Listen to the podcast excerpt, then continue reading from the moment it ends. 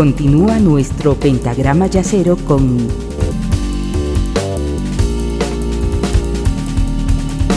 la quinta disminuida.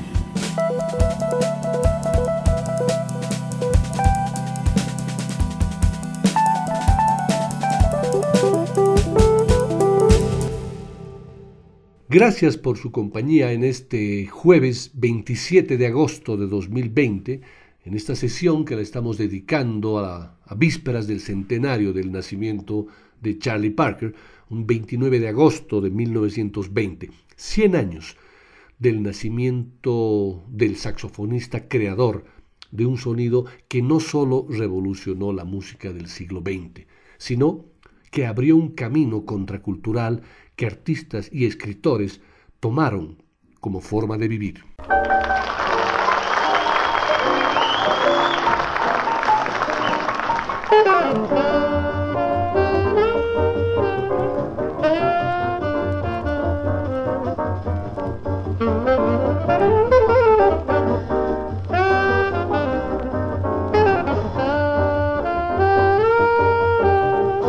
Humphrey Incillo y Carlos Incillo nos siguen contando que Charlie Parker quería tomar lecciones con alguno de sus referentes, pero no había tiempo físico.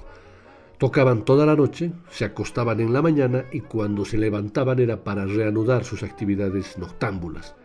Y había cambiado su instrumento por un saxo alto y lo llevaba en una funda de almohadón, lo que provocaba la burla de los demás. Ese no era el único motivo por el que sufrió algún tipo de bullying, aunque para mantenerse había comenzado a tocar profesionalmente en algunas orquestas locales en jornadas que alcanzaban las ocho horas. Su meta era ingresar a las grandes ligas de la ciudad. Sus ideas revolucionarias ya estaban en su cabeza, pero su técnica y sus conocimientos eran limitados. Recibió varias ofensas en jam sessions, pero hubo una en especial que lo sacudió profundamente. Clint Eastwood la montó como una pesadilla recurrente en su película. Eh, en una jam session, el baterista Joe Jones, disgustado por las intervenciones de Parker, le lanzó uno de sus platillos hacia sus pies. Esa humillación, que la he contado varias veces en la quinta disminuida, con mucho detalle, fue el combustible para que Parker se encerrara a estudiar escalas en jornadas que podían durar hasta 15 horas y a explorar obsesivamente su instrumento hasta obtener un dominio colosal. Después de ese periodo de uno o dos años, su fraseo se había vuelto sorprendente ostentaba un concepto armónico y rítmico novedoso y una expresión y una técnica como ninguno lo había hecho antes. El sonido de Charlie Parker es absolutamente reconocible en una balada estándar como Summertime, en un bop frenético como A Night in Tunisia o en un latín súper conocido como este titulado Un poquito de tu amor, que Bird registró junto a su sexteto un 12 de marzo de 1951.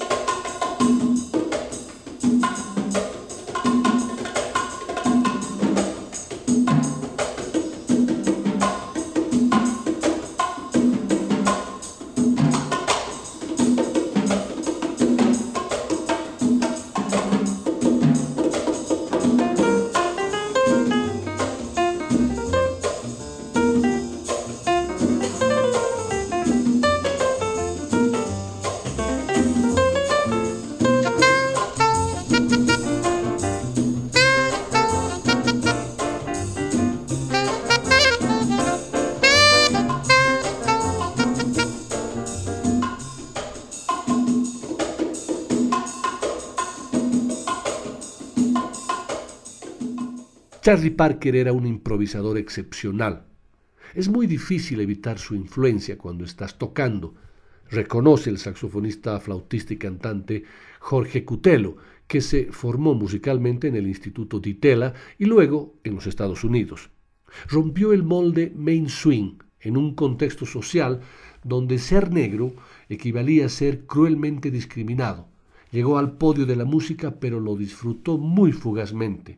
Su legado de todos modos, perdurará por siempre, menciona Cutelo. Hacia fines de la década del 30, Parker ya era un músico codiciado.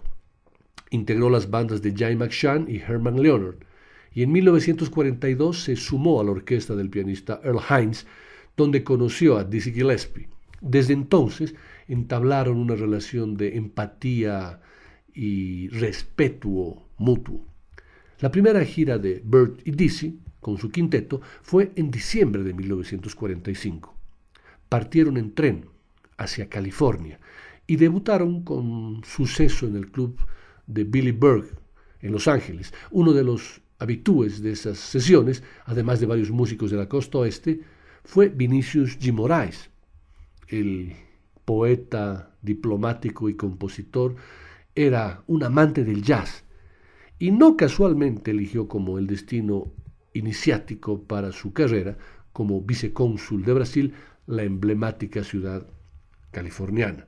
Vamos a escuchar uno de los temas más emblemáticos de Charlie Parker, pero esta vez no lo haremos en la versión de la trágica sesión que ya varias veces la he contado y la hemos escuchado, en la que al finalizar la grabación, la leyenda cuenta que incendió la habitación de su hotel y fue llevado a un psiquiátrico. Esa sesión se registró en julio de 1946.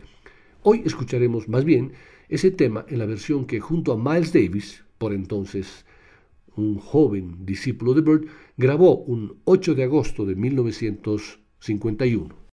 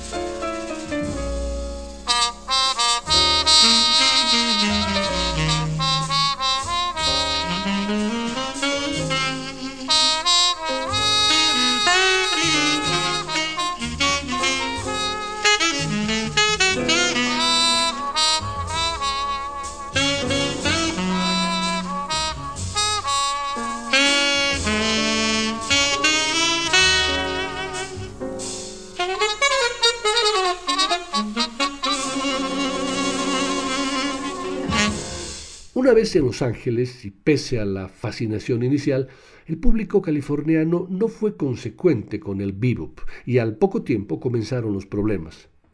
Parker se permitió en aquellos días todos los excesos posibles, sexo, drogas y bebop, pero también tragos y comidas a discreción.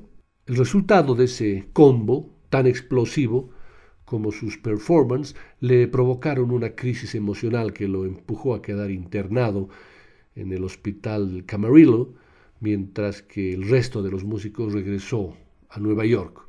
Charlie fue imputado por la policía local de exhibición indecente, sospecha de incendio premeditado y resistencia a la autoridad. El reposo y la cura en el establecimiento actuaron como un bálsamo.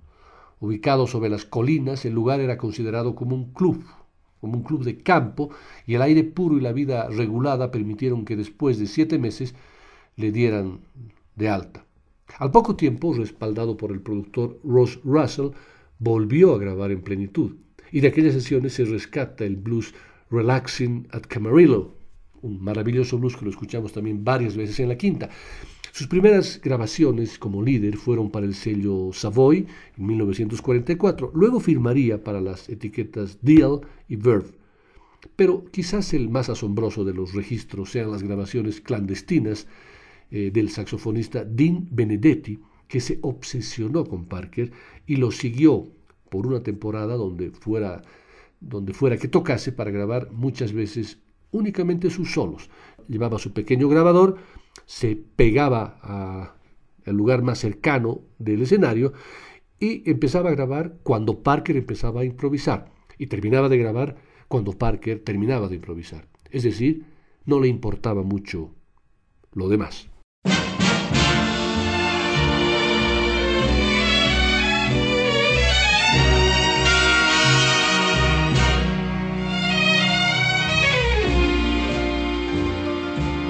Mm-hmm.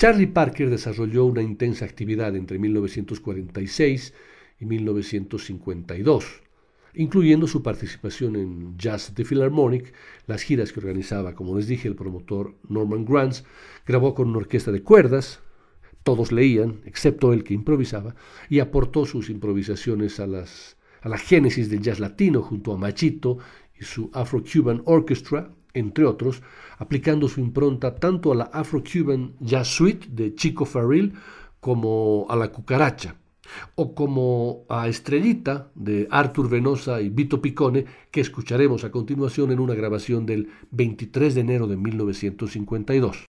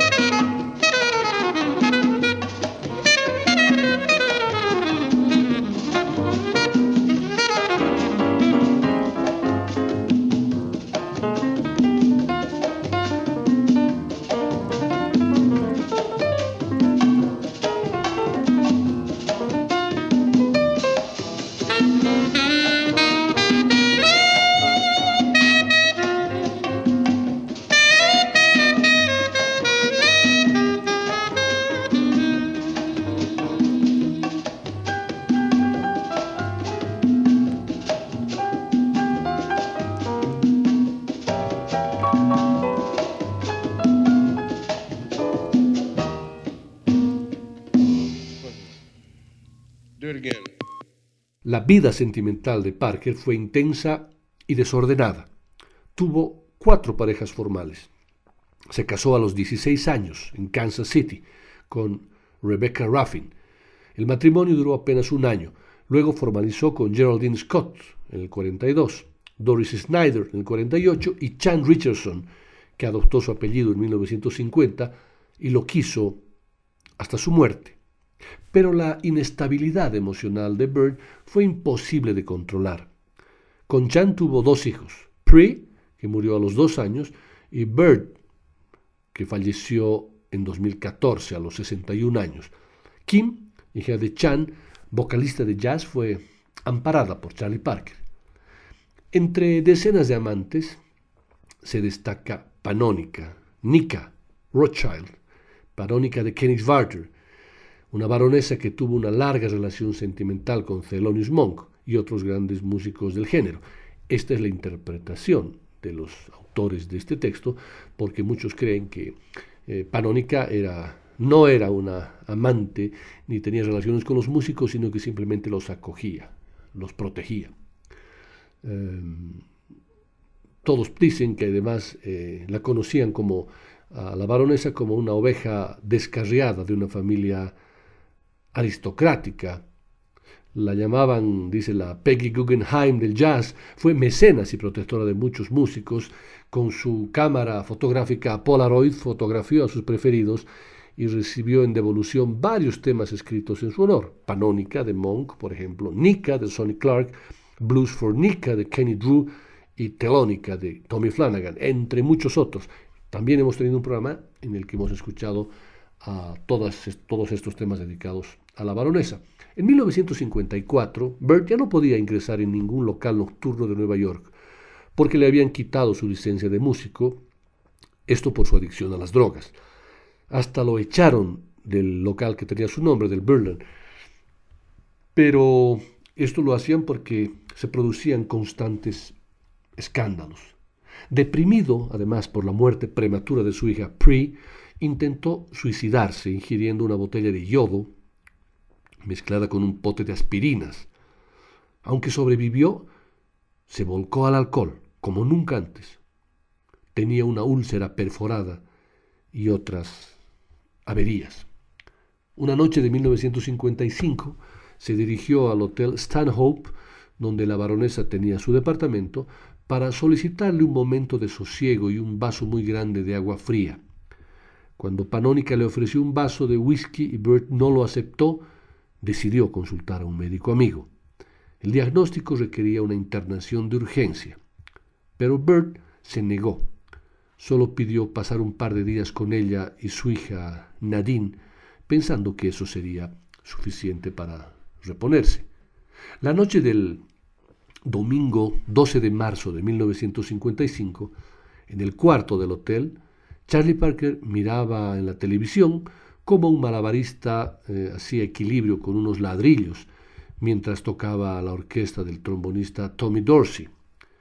En medio de un ataque de carcajadas, tuvo un infarto y murió. Debido a este incidente, el dibujante uruguayo Hermenegildo Sabat tituló El pájaro murió de risa a su notable interpretación gráfica de Charlie Parker editada en el año 2007. Sabat dice, hay grandes artistas que tienen la condición de empezar y cerrar un ciclo consigo mismo. Eso lo hizo pensando justamente en Charlie Parker.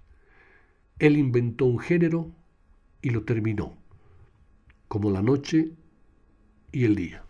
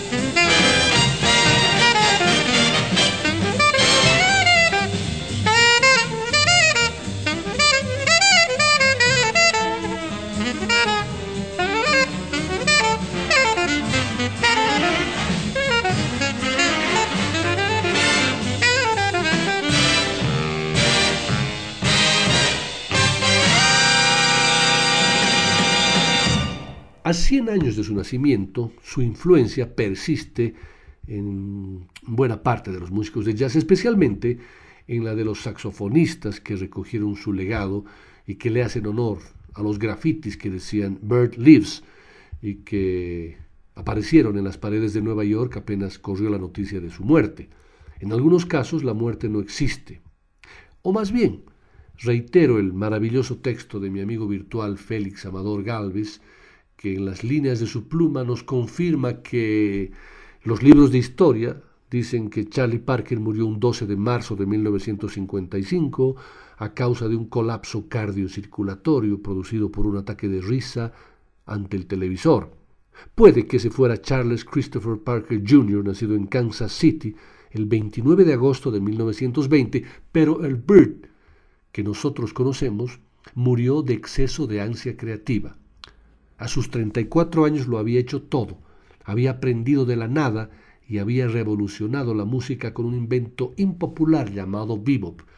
Había tocado con los mejores y se había relacionado con lo peor. Había subido lo más alto y tocado el fondo más de una vez.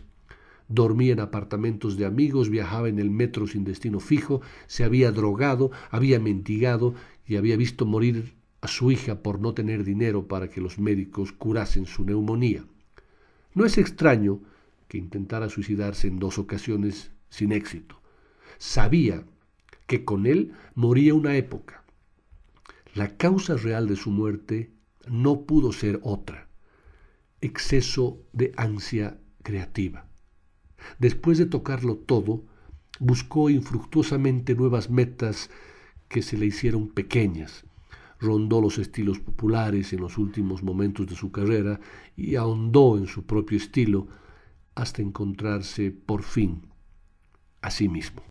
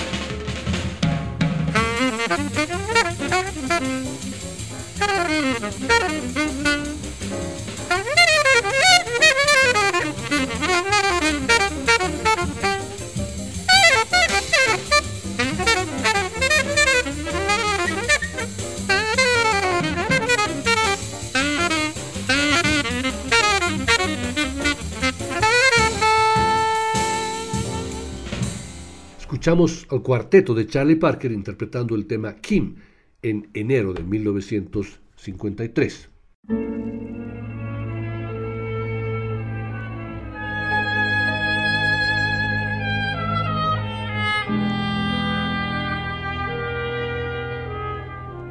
Bob Reisner, en el libro Nostalgia de Charlie Parker, nos cuenta que Pietro Carbone era el propietario de una de las tiendas más insólitas y anacrónicas del Greenwich Village. Carbone reparaba y construía instrumentos de cuerda en su tienda, donde Charlie Parker encontraba refugio en sus épocas convulsas.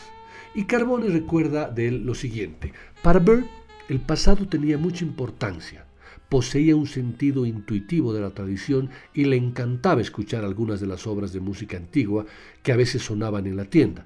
Descubrió que había otros mundos más allá de su música. Tenía la sensación de que en 1946, a sus 26 años, había llegado al límite expresivo de su instrumento.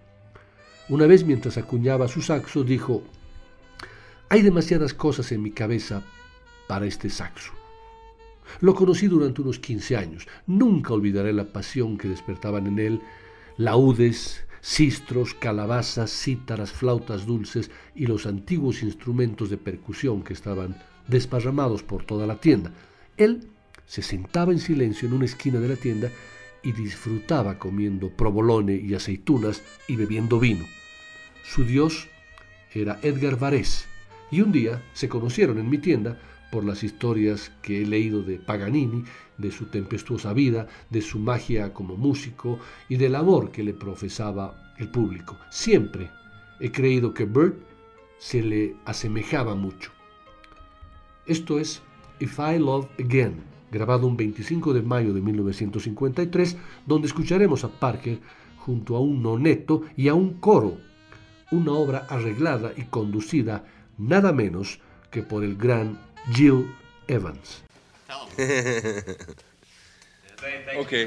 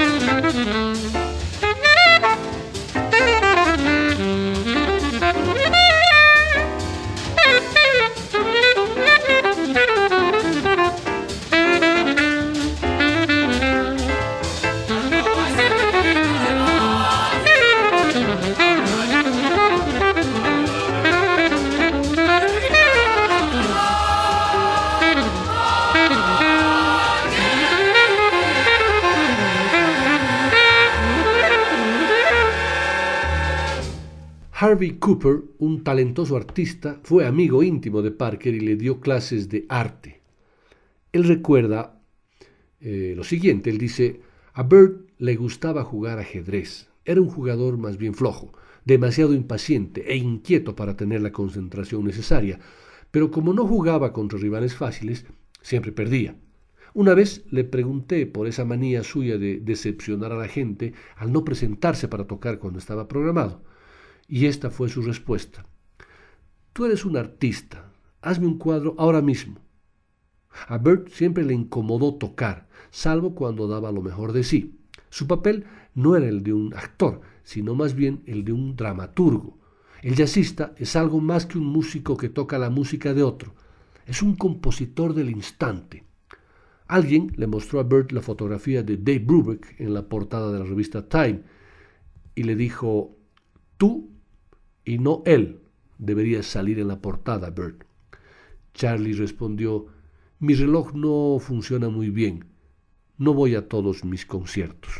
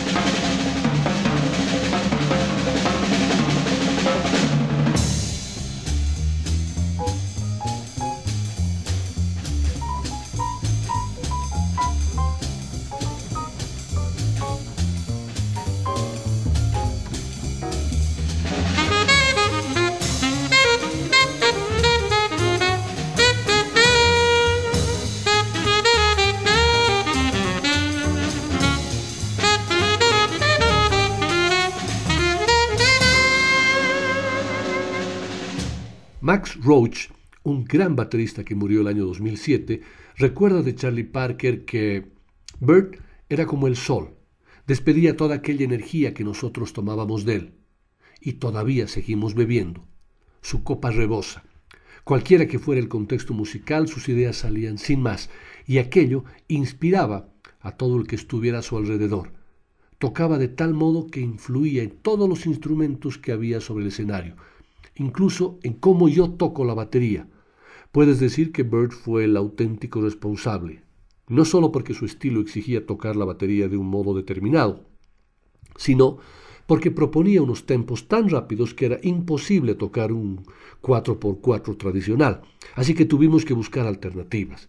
Pero aquello tenía su lógica, porque el sonido del bombo es el peor de todos.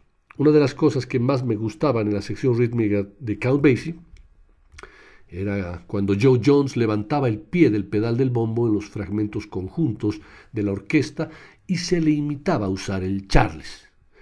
Yo prefiero usar el Charles para marcar el tiempo y romper así el ritmo del bombo.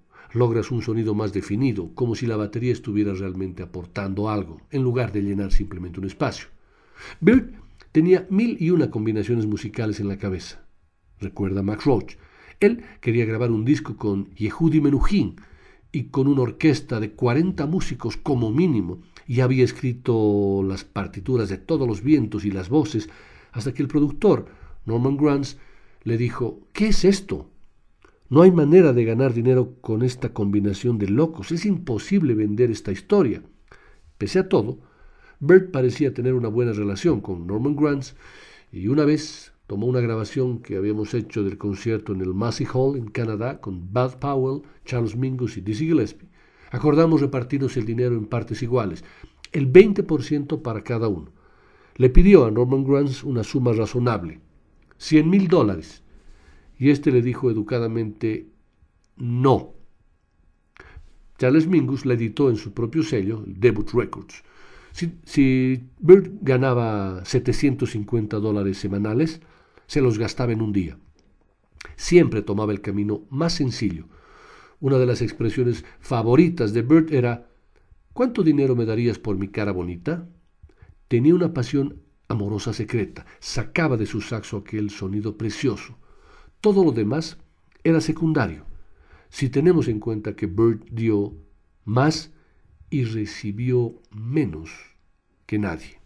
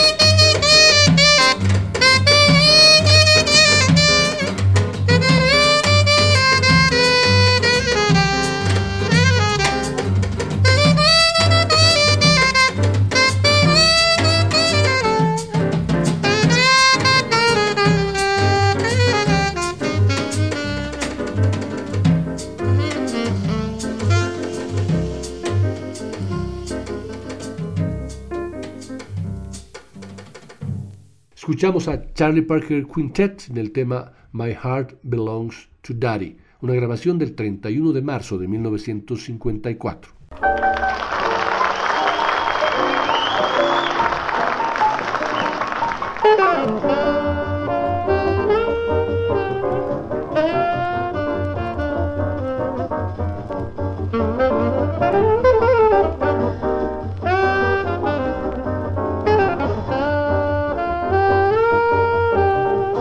Cuatro años después de la muerte de Charlie Parker, como se los comenté, en 1959 Julio Cortázar publicó el libro de cuentos Las Armas Secretas, y allí, además de obras maestras como Las Babas del Diablo, Cartas de Mamá y el cuento que daba el título al libro, aparecía El Perseguidor, dedicado in memoriam, Che Está ambientado en París y relatado en primera persona por Bruno, un crítico de jazz que visita regularmente a veces, eh, padece eh, y consiente todo lo que puede al genial Johnny Carter, guiño del autor a dos grandes saxofonistas de la época, Johnny Hodges y Benny Carter.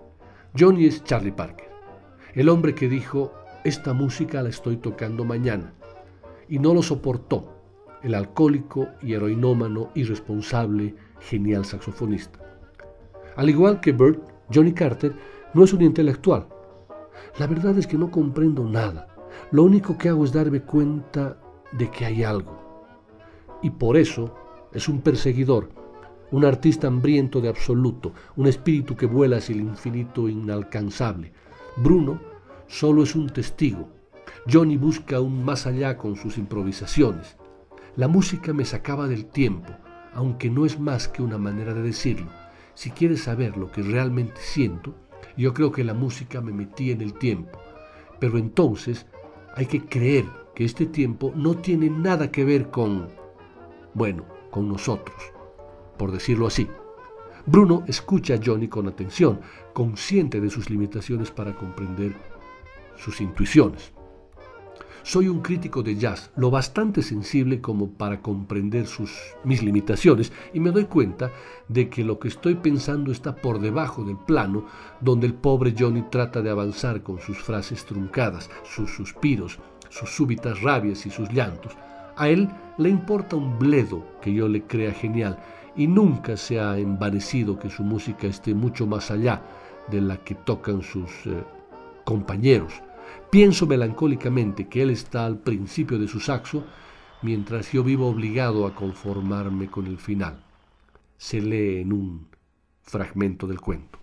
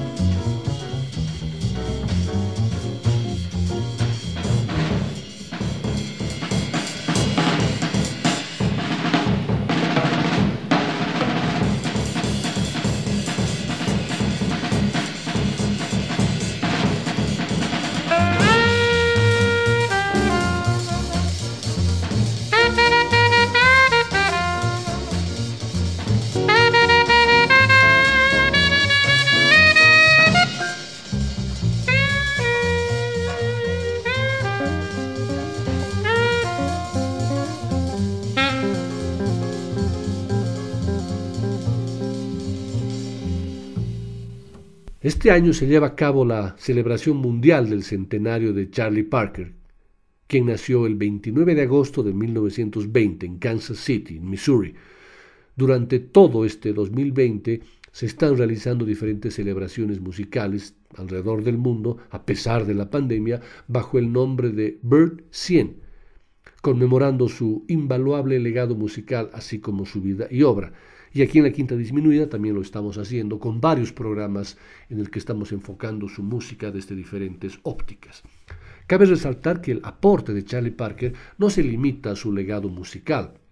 También se destaca como una de las figuras afroamericanas más importantes del siglo XX, puesto que con su arte logró romper las barreras raciales tan marcadas durante los 40 y 50, dignificando la figura afrodescendiente en el mundo, ya que no había un solo músico en Nueva York que desconociera la calidad de, de la obra e interpretación de Parker, a tal punto que la élite intelectual de la época se reunía cada noche en la calle 52 de Nueva York para deleitarse con la lírica y pristina música que salía del saxofón de Parker.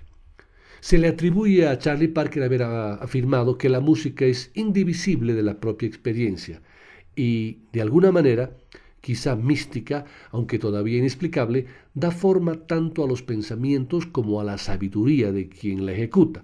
En definitiva, sugiere el recordado saxofonista, es una expresión vital, despojada de elucubraciones en el momento en que se realiza. Si no la vives, no se manifestará en tu instrumento. Nos enseñan que existe una línea fronteriza para la música, pero no hay límite para el arte.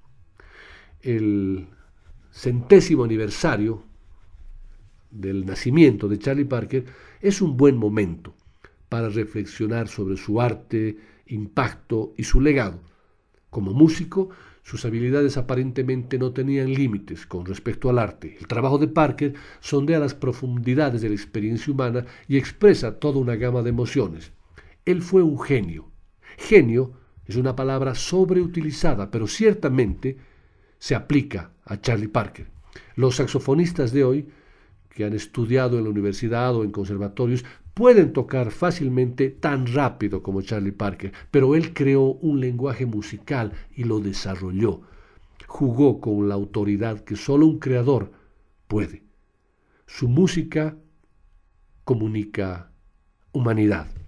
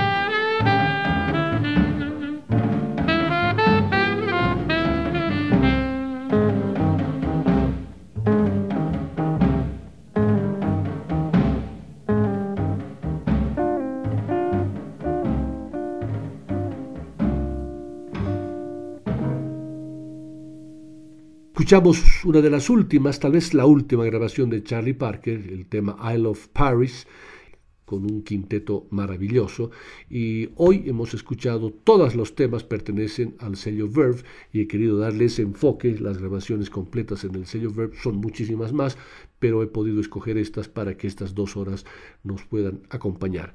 Muchas gracias por su constante apoyo, por su compañía y en esta época que estamos viviendo, que es bastante difícil para muchos, la quinta disminuida se quiere convertir en un apoyo, en una real compañía para sacarnos un poco del día a día y poder zambullirnos en esta maravillosa música que es el jazz. Hasta el próximo jueves. La Quinta Disminuida. Una producción de Nicolás Peña.